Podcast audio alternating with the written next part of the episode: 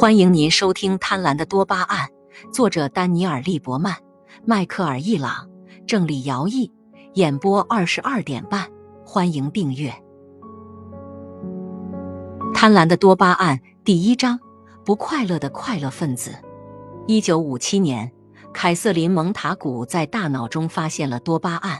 他是伦敦附近伦维尔医院的一个实验室的研究员。一开始，研究人员认为多巴胺只用于产生去甲肾上腺素。去甲肾上腺素是在大脑中发现的一种肾上腺素。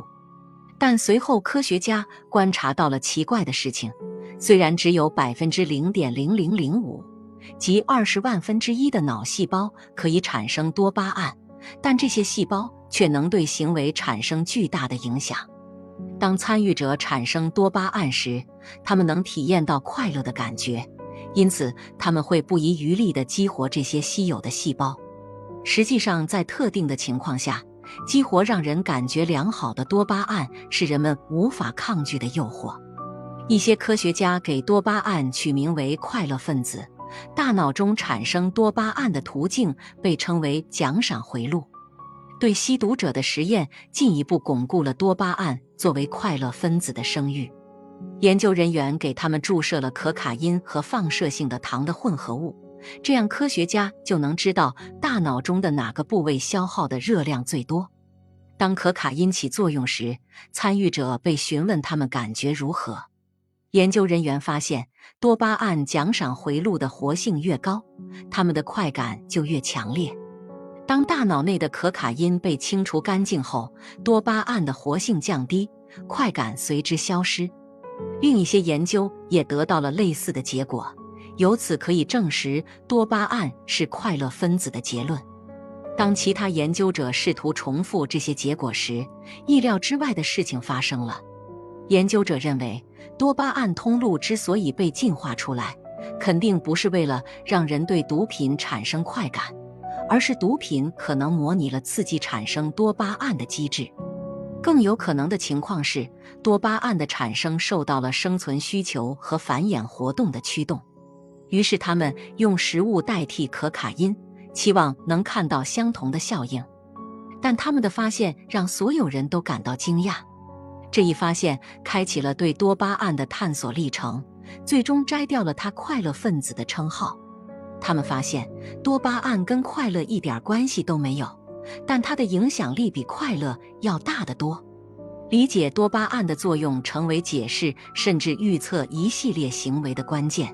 这些行为覆盖了人类事业中极其广泛的范围：创造艺术、文学和音乐，追求成功，发现新世界和自然界的新规律，思考上帝的存在，以及坠入爱河。肖恩感觉自己恋爱了，他的不安全感消失殆尽。每天，他都感觉自己即将迎接金色的未来。随着他与萨曼莎共处的时间越来越久，他对她的兴奋感也越来越强。每天都期待着跟她在一起。每个关于他的想法都有着无限可能性。至于性生活，他的性欲比以往任何时候都要强，但只对他一个人。他对其他女人都没什么兴趣了。更棒的是，当他向萨曼莎袒露所有这些幸福时，他打断了他，说他的感觉也一样。肖恩想和他永远在一起，所以有一天他向他求婚了。他说他愿意。在他们蜜月之后的几个月，事情开始发生变化。一开始，他们迷恋着对方，但过了一段时间之后，那种极度的渴望变得没那么强烈了。只要在一起。